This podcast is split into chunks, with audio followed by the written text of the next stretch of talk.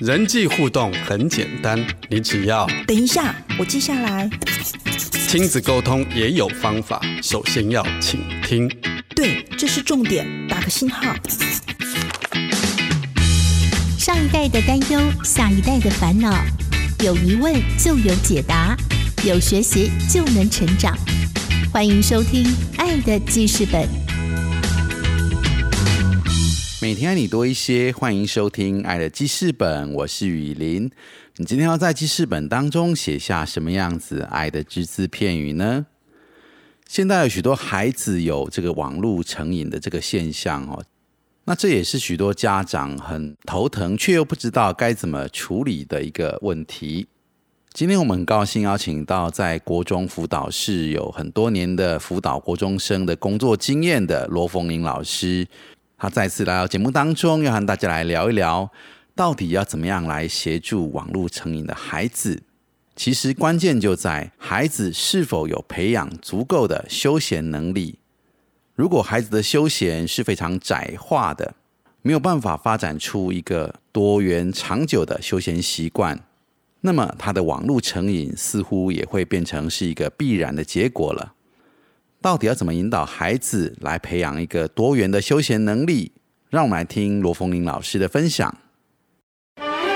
不要看电视，不要玩手机。妈妈说的话，你有在听吗？今日 memo 亲子沟通。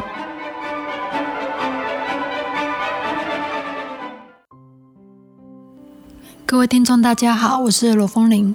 很高兴今天能够来跟大家来分享一些有关于这个青少年这个常见的一个议题，就是有关于网络成瘾的部分。这个部分呢，我之前在节目中或者一些讲座的场合，其实已经分享过很多次，然后也很多的一个内容。那但是为什么今天还是能够有内容要继续讲呢？因为今天我想要特别针对的是。啊，简单来说，我觉得网络成瘾，它其实不单单是看成是网络成瘾，手机有没有一直玩手机这件事情，它更可以看成是说他的休闲教育、休闲能力的一个展现。如果说一个人他非常非常的有多元化的休闲，要能够成瘾手机的机会一定会减少。因为手机再怎么样可爱，再怎么样有魅力，总是得一个要素，就是你要有时间去碰它，你要有时间去浏览，你要有时间待在手机里面，待在网络上面。一旦你抽取掉没有时间这件事情，那其实你说你要沉迷手机，几乎也就不会发生了。所以我今天想要特别针对的就是说休闲教育这件事情。所以今天就是要特别讲青少年，尤其是孩子要如何引导到他们能够有发展出他们自己多元化，并且是他们自己也会持续一辈子的一个休闲。所以今天要分享的是休闲教育。那休闲教育呢，第四个关键呢，就是被动的休闲其实就只是打发时间。嗯，我在我在网络上常看到一些图片，就是。挺着大肚子，然后拿着爆玉米花，桌上一堆食物，然后翘着脚在那边。说真的，我真的是觉得两眼无神，是一副生无可恋的表情，在那边看电视。好，这样子算不算是休闲？我没有说这，我我我不敢说这算不算休闲，因为本来就没有一个明确的什么界限。但是我想说的是，如果一个人他是因为不知道做什么。他被迫说：“那我就看电视。”这个东西虽然不是手机，但是它其实并不是一个，他就只你只能说它是打发时间。他是因为不知道做什么，他就打发时间在那边闲着无聊追剧看电视，好，然后吃鲍鱼苗。我的意思是说，他并不是很兴致冲冲的自发自主去选择说：“哎呀，我今天是要专门来看什么什么什么什么什么什么电影啊电视的，那都预备好的，而是一个。”我已经不晓得做什么，所以我就来打发时间。其实我看到现在蛮多人是这个样子的，就是就是因为也也不晓得做什么，不是玩手机就看电视嘛，不然呢这样子。但是我觉得它并不是一个休闲活动，因为它少了一点积极性跟热情哈，要有点区别这样子。好，那接着就提到说，刚才提到一些关键因素，那接着我们就会提到说，嗯，那到底要怎么样发展休闲活动？刚刚那些如果关键要素，就是说我们还算认同的话，那我其实会蛮常听家长说的，嗯，休闲教育很难呐，我就叫去打球啊，啊，他就一直盯着手机啊。那这时候每次遇到这样子一个家长的抱怨的时候，我就会反过来问父母亲说，嗯。如果我就跟你讲说，你就不要一直，你也不要一直玩手机，你就去爬山啊！你你你有办法马上行动吗？很显然，其实是没办法的。所以休闲教育它其实是一个环境、心理，甚至同伴，它不会是一个我塞给你一颗球就结束了。我就买篮球给你，是你不去打的。说真的，我以我自己来说，我自己孩子还蛮喜欢打羽毛球的，嗯，其实也打得蛮不错的。但是我觉得他打得不错，一方面是他喜欢之外，另外一个原因是因为我觉得现在运动的青少年好像真的蛮少的，所以有时候他想要假日去找同学打，还真的很难找到人呢，不是一件容易的事情。就是说找同学去运动这件事情，没有再像以前我们这么的普遍。我记得我那时候高中的时候，好像周六日就是运动出游是一件超正常的事情，但是你现在会发现。大家就是相约在网络上见，好像实际生活中不太见，没关系这样子。所以他其实说脱离了手机的休闲活动，现在并不是这么的容易。好，那所以就是要去理解这样子。那所以我们就可以把休闲教育先去了解它有多少的类别，然后渐渐的再去了解家里跟休闲教育可以引导对跟这个孩子本身的适配性。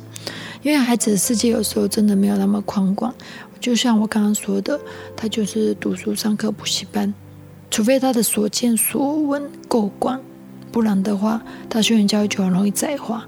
除了手机之外，他真的不晓得他可以做什么哈。所以我们自己要先了解休闲活动可以有哪些的种类。这个部分很像什么呢？我要做菜前，我先看了各种食谱，诶，那我就会有哪些方向说，那我要做哪一道菜。所以休闲教育、休闲活动，我们大概可以有，我稍微分成七大类。第一呢，就是像是益智了、益智类的，像是读书啊、奇艺啊、译文啊、参观观光工厂，这听起来有一点点抽象。不过确实你会发现说，如果台湾的观光工厂非常的多，六日与其打发时间。你如果约去观光工厂，而且现在观光工厂很多都 DIY，这绝对是一个生涯教育一个很棒的一个休闲教育，结合了休闲又结合了生涯教育。台湾观光工厂应该有上百间哦，我觉得这个是一个很棒的一个过程，而且也蛮有趣的，哈，也不会只是看而已。有时候青少年对什么逛老街这种没有学习，其实他们是不喜欢的，但是观光工厂不一样，哈，好。然后另外一个就是像是益智活动，其实像现在我们常常说不插电的游戏，就是所谓的嗯这个桌游。所以家里其实可以摆各种桌游，或者真的就是可以约几个家庭去玩桌游。好，那我自己家里确实有一些桌游，可以跟大家讲。我觉得其实我们家也有摆那个旅行用的麻将，其实只要。而且我们自己家里我就会小赌啊，就是一局十块这样，我觉得很有趣啊。就是它其实就是一个活动，不是什么赌不赌博的问题哈。说真的，麻将也是一个中国人的智慧。那像不管是桥牌呀，或者是乌诺、好拉米这些，很容易就互动起来。说真的，它是一个就是很棒的活动。所以以我们家来说。有时候休闲活动就是全家都玩纳米，那只是我们会增加一些赌注，就更好玩而已。这样子哈，就是跟大家分享一下。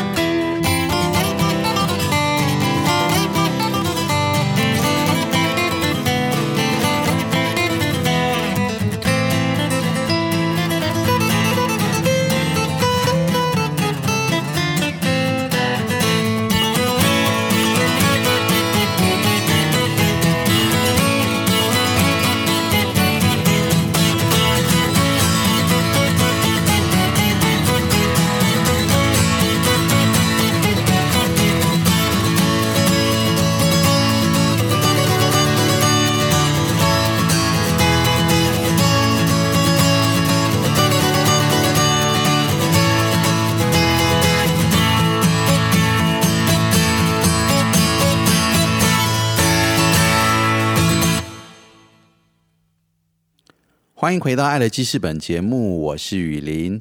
今天的主题是亲子教养。我们邀请到的来宾是国中辅导室多年工作经验的罗凤玲老师。在上半段的节目，凤玲老师有提到，要帮助网络成瘾的孩子，首先就是要先看重发展他的休闲能力，而这个休闲能力也跟这个孩子的自我发展，并且找出他的兴趣所在，整个都是环环相扣的。更多的内容，让我们继续来听风铃老师的分享。好，另外呢，就是艺术类的，艺术类其实就是表演。其实像如果大家上网去查，像文化中心等等的，还真的蛮多表演的，而且很多都是免费的。那少数你很喜欢的，你当然就是要付费。我记得我看过一些像是扯铃啊，然后。一些舞舞啊舞旗啊舞团啊，这样回想起来都还是很享受，因为这些其实都是经年累月他们的表演出来，那你就在两个小时内就可以看完，那个其实都是蛮震撼的。好，这个其实都是可以安排的。你会发现这些东西，除非你自己有去接触，自己有慢慢去带领孩子，不让孩子他是接触不到的，因为同才间不太可能会讲这些东西。讲这些会被视作怪胎，好吗？所以其实你会发现，现在是我们自己也要有这个看见跟广度，才有办法一步步带进孩子的生命当中，这样生活当中。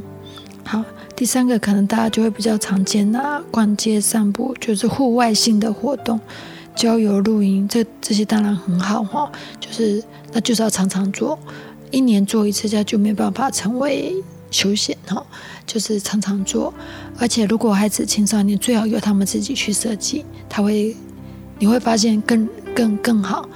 露营地地露营地他们找他们自己就今天露营的时候呢，是一家一菜，三家一菜，甚至我之前听过有些人还规定一个一个家庭负责一个摊位，就是一个家庭不仅煮一道菜，还得设计一道游戏这样子。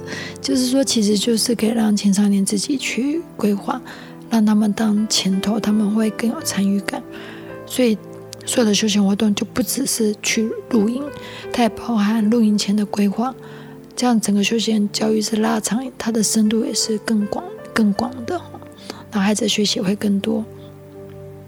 另外一种也是现在比较常从事的，大家比较常就是比较多人常从事的，就是像电影、电视、电玩，然后观赏一些赛事好之类的。